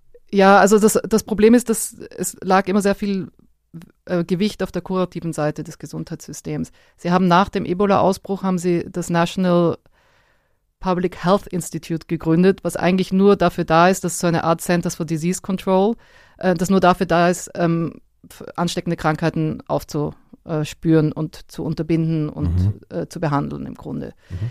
Aber trotzdem fehlt es auch da an Geld, um das effektiv zu machen, beziehungsweise an Koordination zwischen der Zentrale und den ländlichen Also man kann Regionen. nicht so wirklich beurteilen, ob das jetzt an der Willenskraft der Politik dort liegt oder an den fehlenden Mitteln. Ich meine, es ist natürlich auch strukturell, muss man sagen, ich meine, jetzt bei dem Ebola-Ausbruch, das liegt natürlich immer daran, man redet dann manchmal so von, von vertikalen ähm, Gesundheitssystemen und so, man, man geht da hin und man bekämpft letztlich eine Krankheit, Ja. Ebola. Und das heißt, man baut Ebola Treatment Units auf, das sind sozusagen dann temporäre Krankenhäuser, die Ebola behandeln. Sehr spezifisch daraus ausgerichtet sind, genau diese Krankheit zu Genau. Und ja. das bedeutet natürlich, wenn der Ebola-Ausbruch vorbei ist, dann werden die wieder abgebaut. So, da, da hat das Gesundheitssystem ist per se nachher nicht besser dran als vorher. Im Gegenteil, es sind ja am Anfang Mhm. Ärzte gestorben und sind 100, Krankenschwestern. ich glaube Hinterlässt 180, Schäden, 190. ja, ja. Genau, das ja. heißt, es hinterlässt Schäden. Das heißt, was man natürlich eigentlich braucht, man muss natürlich investieren in, in, in die Breite im Gesundheitssystem. Es gibt ein paar Sachen, also gerade was Laura ja meinte, ich glaube, so was, was, was so Überwachung angeht, ähm, also Diagnostik, da hat sich schon ein bisschen was getan. Es gibt halt das African CDC, inzwischen die afrikanische Seuchenschutzbehörde. Das war natürlich eine Lehre daraus. Also so ein paar Sachen haben sich da verändert. Aber was man sich, glaube ich, immer klar machen muss, ist, wenn jetzt dann ein Virus doch kommt, wie jetzt das Coronavirus, ähm, dann dann sind diese Länder wieder in einer Situation, äh, wo sie so ein bisschen alleingelassen sind. Ne? Also Liberia nur mal als Beispiel, wir haben in Deutschland, glaube ich, 28.000 Intensivbetten oder so, wir diskutieren da viel drüber. Liberia hat vier. Die haben vier Intensivbetten. Vier. Das heißt. Im ganzen Land. Im ganzen Land, ja. Das bedeutet, die, die, haben natürlich, also das ist natürlich eine völlig andere Diskussion, die da auch stattfindet dann darüber, wie man, wie man mit diesem Virus umgeht. Und was mich immer so ein bisschen beeindruckt, ich viel von dem, worüber ich geschrieben habe, also Ebola ist nur ein Beispiel für etwas, was, was die WHO vernachlässigte Krankheiten nennt. Ähm, da zählen eine ganze Reihe von Krankheiten zu. Aber ich habe da häufig mit Menschen drüber gesprochen und auch gesagt, im Grunde genommen gibt es natürlich keine wirklich vernachlässigten Krankheiten. Es gibt nur vernachlässigte Patienten. Das ist häufig das Gleiche. Also manche Krankheiten wie Ebola tauchen halt in Ländern auf, wo hauptsächlich es halt Menschen gibt, die dann vernachlässigt werden. Deswegen sind das dann vernachlässigte Krankheiten. Jetzt haben wir mit Coronavirus eine Krankheit, die mit Sicherheit keine vernachlässigte Krankheit ist. Also ich meine, ich glaube, es ist, äh, gab noch nie eine Krankheit, die in so kurzer Zeit ja. so, so viel erforscht wurde und wo so viel Geld da reingesteckt wurde. Aber trotzdem haben wir auch mit dieser Krankheit vernachlässigte Patienten. Also ja, okay, und, und, und wir befinden uns natürlich in einer Situation, bei Ebola war es so, da passierte was Schlimmes äh, in Westafrika und, und die Welt hat vielleicht zu spät, aber sie hat reagiert und hat gesagt, okay, wir, wir, wir unterstützen euch. Jetzt stehen natürlich in gewisser Weise die Ärzte und Krankenschwestern im schlimmsten Fall sogar in Konkurrenz mit, mit uns, mit den USA, wenn es darum geht, ähm, zum Beispiel einfach äh, Masken und Handschuhe zu bekommen. Die, also Deutschland die kauft die Masken nicht und viel zu erwarten äh, nach den aktuellen in den aktuellen Entwicklungen sind die Länder auch die westlichen Länder ja sehr mit sich selbst beschäftigt. Ne? Ja, man das sieht ist, ja auch hier, das dass die schon die, die, westlichen Länder sich streiten fast um die um die Schutzkleidung, also genau, sich es gibt diese Diskussion. Also. Da, da stehen die natürlich nicht gut da. Und ich meine, das ist natürlich auch der Grund, warum es so wichtig ist, dass wir eine Weltgesundheitsorganisation haben, die eigentlich sozusagen alle Menschen überall auf der Welt gleich bewertet. Also es geht um, um, um, die, um die faire Verteilung all dieser Dinge. Das wird natürlich auch nochmal eine riesige Diskussion werden, wenn es dann irgendwann doch Medikamente oder Impfstoff gibt. Dass halt sichergestellt werden muss, dass es diese Menschen erreicht und zwar früh erreicht und nicht irgendwie, wenn wir einmal Deutschland und, und die westliche Welt durchgeimpft ja. haben. So, jetzt ist die Situation so, es gibt jetzt schon Fälle äh, von Covid-19 in Liberia und du hast auch vor allen Dingen nochmal mit einem alten Bekannten gesprochen, den ihr begleitet habt damals, nämlich Emanuel Dwe, von dem wir vorhin erzählt haben. Den hast du angerufen. Genau, also ich habe mit Emanuel nochmal gesprochen, vor, ich glaube gestern oder vor zwei Tagen. Can you hear me? Yeah, Laura. Yes, hi, how yeah, are you? I'm okay. Yeah, later. Und weil er so ein wunderschönes liberianisches Englisch spricht, was vielleicht viele nicht verstehen können, ähm, fasse ich einfach mal zusammen, was er hier sagt. This one, I expected it to be better, but I mean, it's the opposite because Ebola outbreak we did not have that capacity. Also er sagt, eigentlich hat er gedacht, dass sie nach Ebola ihre Kapazitäten verbessert haben und dass er auf die nächste Epidemie, dass sie besser vorbereitet sind. Mhm. Aber er sagt, es wurde bis jetzt noch nichts gemacht und jetzt tun sie alle total überrascht, die Regierung, Dabei haben sie schon beobachtet, China, USA, Italien, wie dort alles losgegangen ist. Sie hätten einfach genug Zeit gehabt zu reagieren. Ja? ja. Und er sagt einfach, die Gesundheitsmitarbeiter sind nicht vorbereitet, sie sind nicht trainiert worden. Da haben sie genug Zeit gehabt dafür. Er ist total aufgebracht. Hinzu kommt, dass, dass es, es gibt eine PCR-Maschine im Land, eine funktionierende. Ich glaube, sie hatten zwei oder drei. PCR muss man kurz erklären, das ist, äh, um die Tests zu machen, also nicht die Antikörpertests, sondern den Nachweis des Virus. Genau, also das ja. ist die Standarddiagnostik, mit der man das Erbgut des Virus nachweist. ja. ja. Genau, also da gibt es eben eine funktionierende Maschine nur. Es gibt sehr wenig Labormitarbeiter. Ja. Die Behandlungskapazitäten sind extrem beschränkt. Also er spricht von einem Behandlungszentrum in Monrovia mit einem Beatmungsgerät ja, im ganzen Land. Und er sagt auch schon sehr prognostiziert, ja, das, also da, wie er das, wie ich mit ihm gesprochen habe, gab es erst 17 Fälle. Er sagt, in den nächsten Zahlen steigen die äh, Fälle auf 50 oder mehr, ja.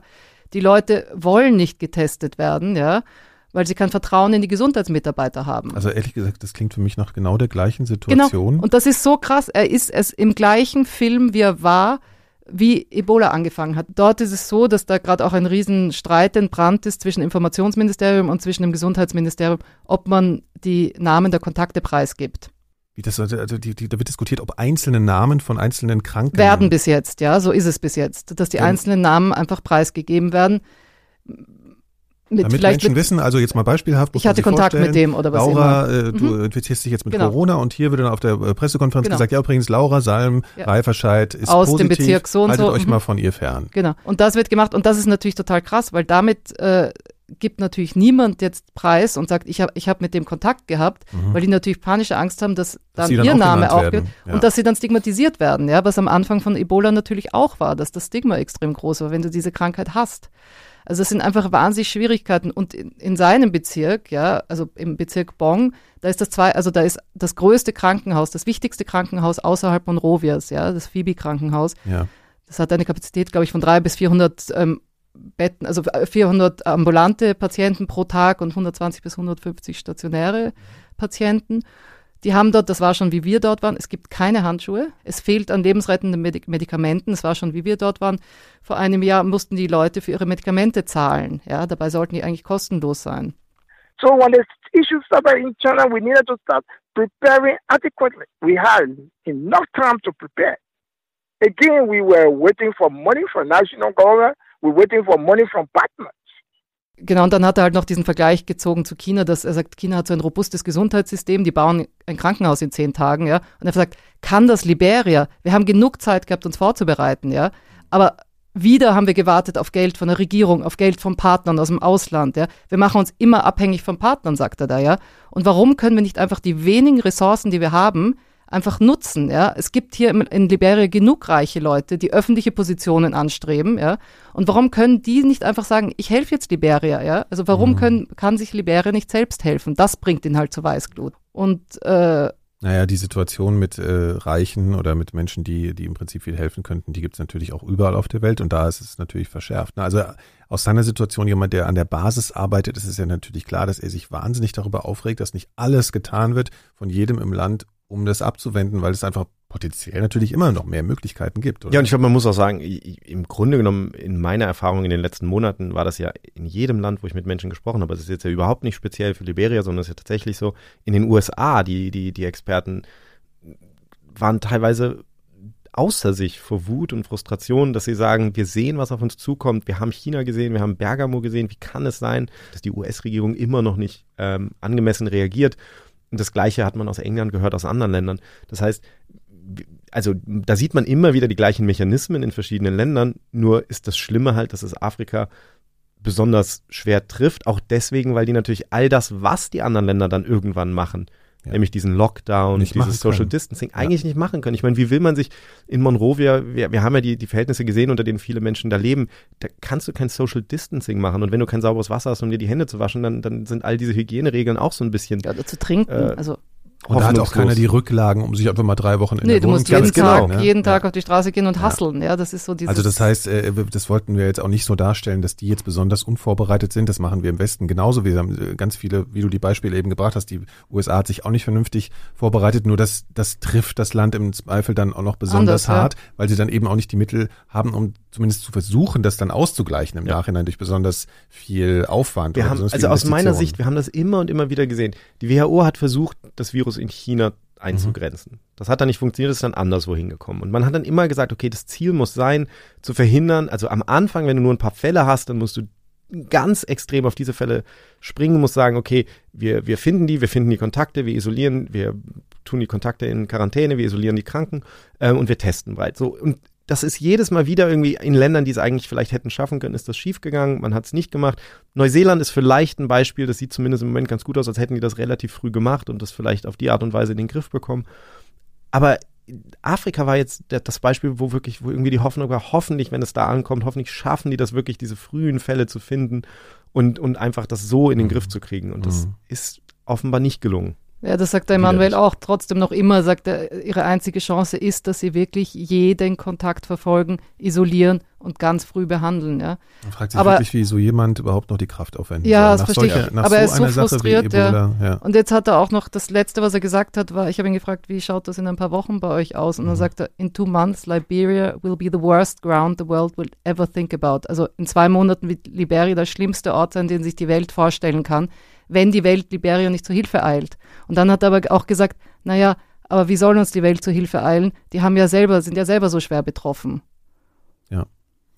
Ja, und ich glaube, dass zum Beispiel im Fall von Liberia oder anderen afrikanischen Ländern vielleicht äh, wirklich da die Aufklärung und die Arbeit der Communities äh, eine der wenigen Lösungen sind, die effektiv sein könnten. Also, dass man wirklich die, die Dorfchiefs und die Priester und die Mame und die Frauengruppen dass die wirklich äh, zusammen, die, also die Gemeinschaften zusammentrommeln und sagen, okay, das müsst ihr machen, so könnt ihr euch schützen, bleibt zu Hause, ähm, wascht eure Hände, dass man verteilt Töpfe, also Eimer mit Wasser und Seifen und ich weiß nicht was. Also es sind ganz einfache Mittel, mhm. die aber effektiv sein könnten bis zu einem gewissen Grad.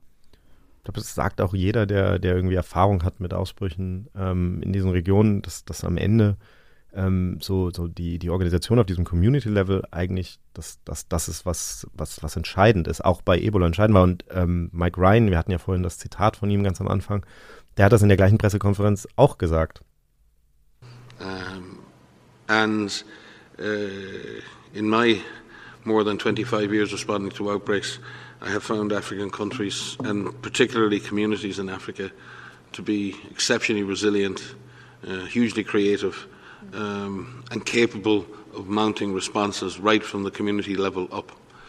Das ist, glaube ich, auch ähm, einfach schwer ernst zu nehmen. Das, das hört sich immer alles an, als so nach diese Mittel hören sich einfach immer so an, als wären die, könnten die gar nicht so effektiv sein. Man will immer das super Medikament und so. Man, man denkt ja bei diesen, bei diesen ansteckenden Krankheiten immer, ja, diese kleinen Sachen, die können doch irgendwie gar nicht so viel helfen, was ihr jetzt beschrieben habt, waschen, Abstand halten und so. Das ist ja eben sowas, man möchte ja die, die jetzt die Lösung haben. Aber das kann auch eine Lösung sein. Ne? Also das kann zumindest sehr, sehr viel ausmachen, wenn da eine gewisse Verantwortung übernommen wird und eine Disziplin durchgehalten wird. Ja, ich meine, wenn wir in Deutschland irgendwie sozusagen irgendwas schaffen wollen, dann müssen wir ja auch sagen, jetzt müssen alle Leute ja. ihr Verhalten ändern und genau. das Gleiche gilt da unter deutlich schwereren Bedingungen und, und ich glaube, da, da spielen dann solche Sachen wie dieser, dieser Song, die, die spielen dann halt eine Rolle. Also mhm. die Leute einfach erstmal die Informationen drüber zu kriegen, die Leute davon zu überzeugen, den Leuten zu sagen, was sie machen müssen ähm, und, und dann sozusagen auch dazu zu animieren, sich da auch dran zu halten. Ja, ja. absolut. Da möchte ich auch mal ganz kurz eine Anekdote äh, einwerfen. Und zwar, das ist zwei, drei Wochen her als das hier gerade so äh, einsickerte bei so bei mir und so meinen Freunden, da sind wir noch mal hier in so einen Park gegangen, das Tempelhofer Feld, das kennt man ja vielleicht, das ist hier so ein das alte Flugfeld in äh, Tempelhof. Und da sind wir noch mal haben wir noch einen Ausflug gemacht und fanden das schon so ein bisschen komisch, aber haben noch gedacht, na ja, kann man schon noch mal machen mit dem Hund und so und dann haben wir noch mal geschrieben, Laura, ich habe dich gefragt, ob du mitkommen willst.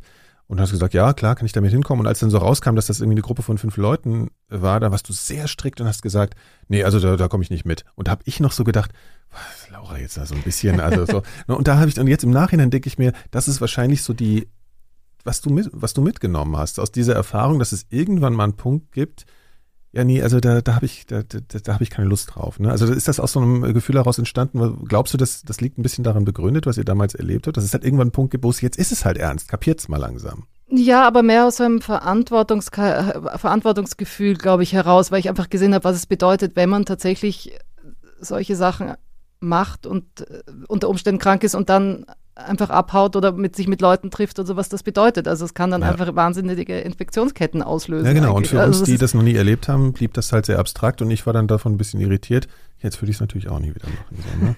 gut, also sehr das gut. heißt, wir kommen am Ende dieser langen, dieses langen Gesprächs wieder zu dem Schluss, auch wir hier müssen gerade, wenn wir auch mal an andere Länder denken, denen es sehr, sehr schlecht geht, uns daran halten äh, und auch irgendwie letzten Endes dadurch auch so eine gewisse Dankbarkeit und Verantwortung zeigen dafür, dass wir es einfach viel leichter haben hier ich denke das ja eh immer, also in fast allem, dass, dass, dass, dass es uns wahnsinnig gut geht und wir, wahnsinnig privilegiert sind. Und manchmal ist es vielleicht auch ein Grund, warum, warum dieser Song mich dann immer wieder so, so, so berührt oder so beeindruckt, dass, dass ich mir manchmal denke, ich, ich gucke mich so um in Deutschland. Klar, es ist gerade eine schwierige Situation für uns alle, ähm, aber wir haben die besten Voraussetzungen, da irgendwie gut durchzukommen.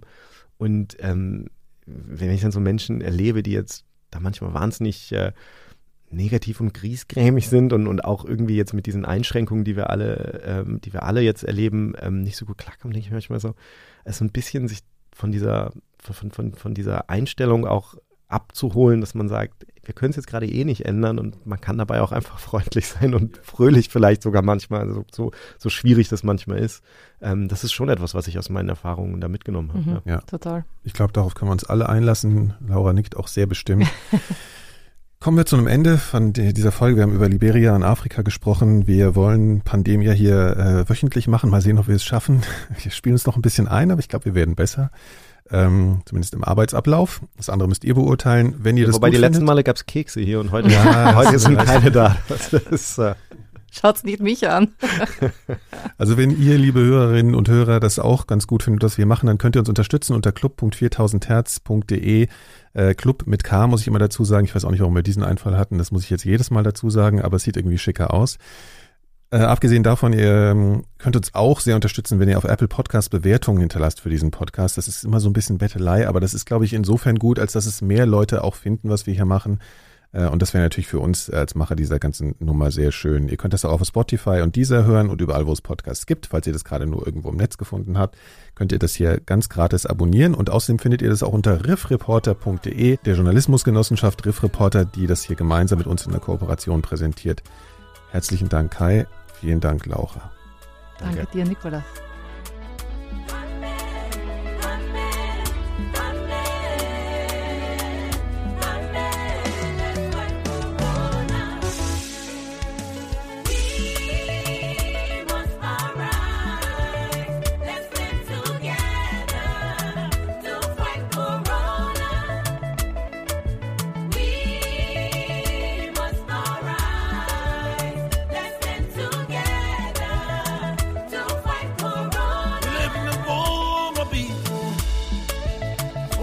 Uncertainty, no security.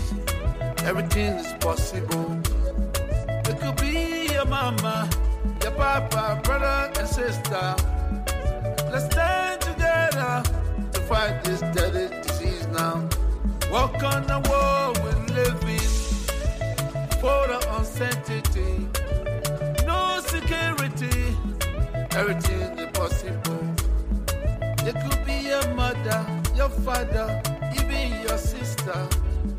Let's stand together to fight this deadly disease now. From Asia to Europe, from Europe to America, America to Africa. Take precaution. Safe.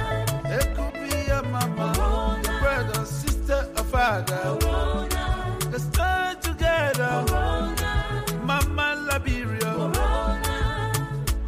God bless Mama Liberia and the rest of the world.